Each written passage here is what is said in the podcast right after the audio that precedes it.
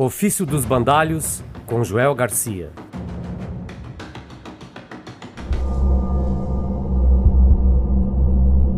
Sutilezas entorpecem ouvidos parvos. Cada escolha brutal deve ter elegância e graça disfarçando a natureza dos seus crimes.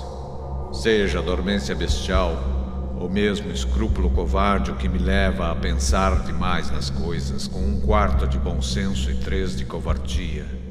Ignoro a causa. Se para tal me sobram meios, força e disposição. Devo respeitar essa interpretação meticulosa, embora esteja revestida de uma armadura feita sob medida. Exemplos grandes como a terra me exortam. Esse exército de tal número e poder Chefiado pela coragem, a ambição divina faz exaltar, levando a defrontar-se com os fatos invisíveis e sua parte mortal e pouco firme, pondo em risco o que ousa contra a fortuna, o acaso e a morte. Doravante terei só pensamentos de sangue, ou estarão sem valor se não estiverem tomados pelo excitante prazer da vingança. Cercado por tantas vilanias, Antes mesmo do prólogo, representava o cérebro.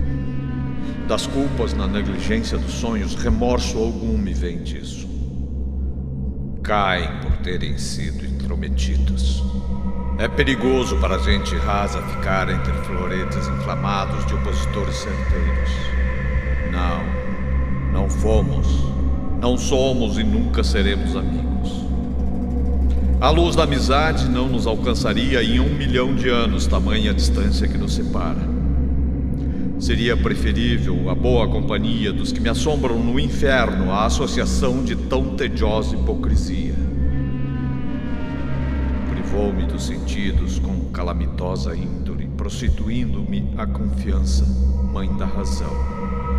Em sã consciência, não é crime deixar um verme desses corroer-se por mais tempo a própria carne promíscua e fétida.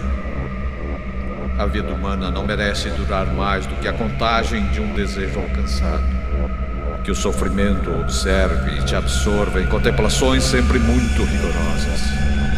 Que tu rasteje nesse umbral de almas destroçadas, sobre cadáveres, perante os descontentes, e que jamais conheças a paz.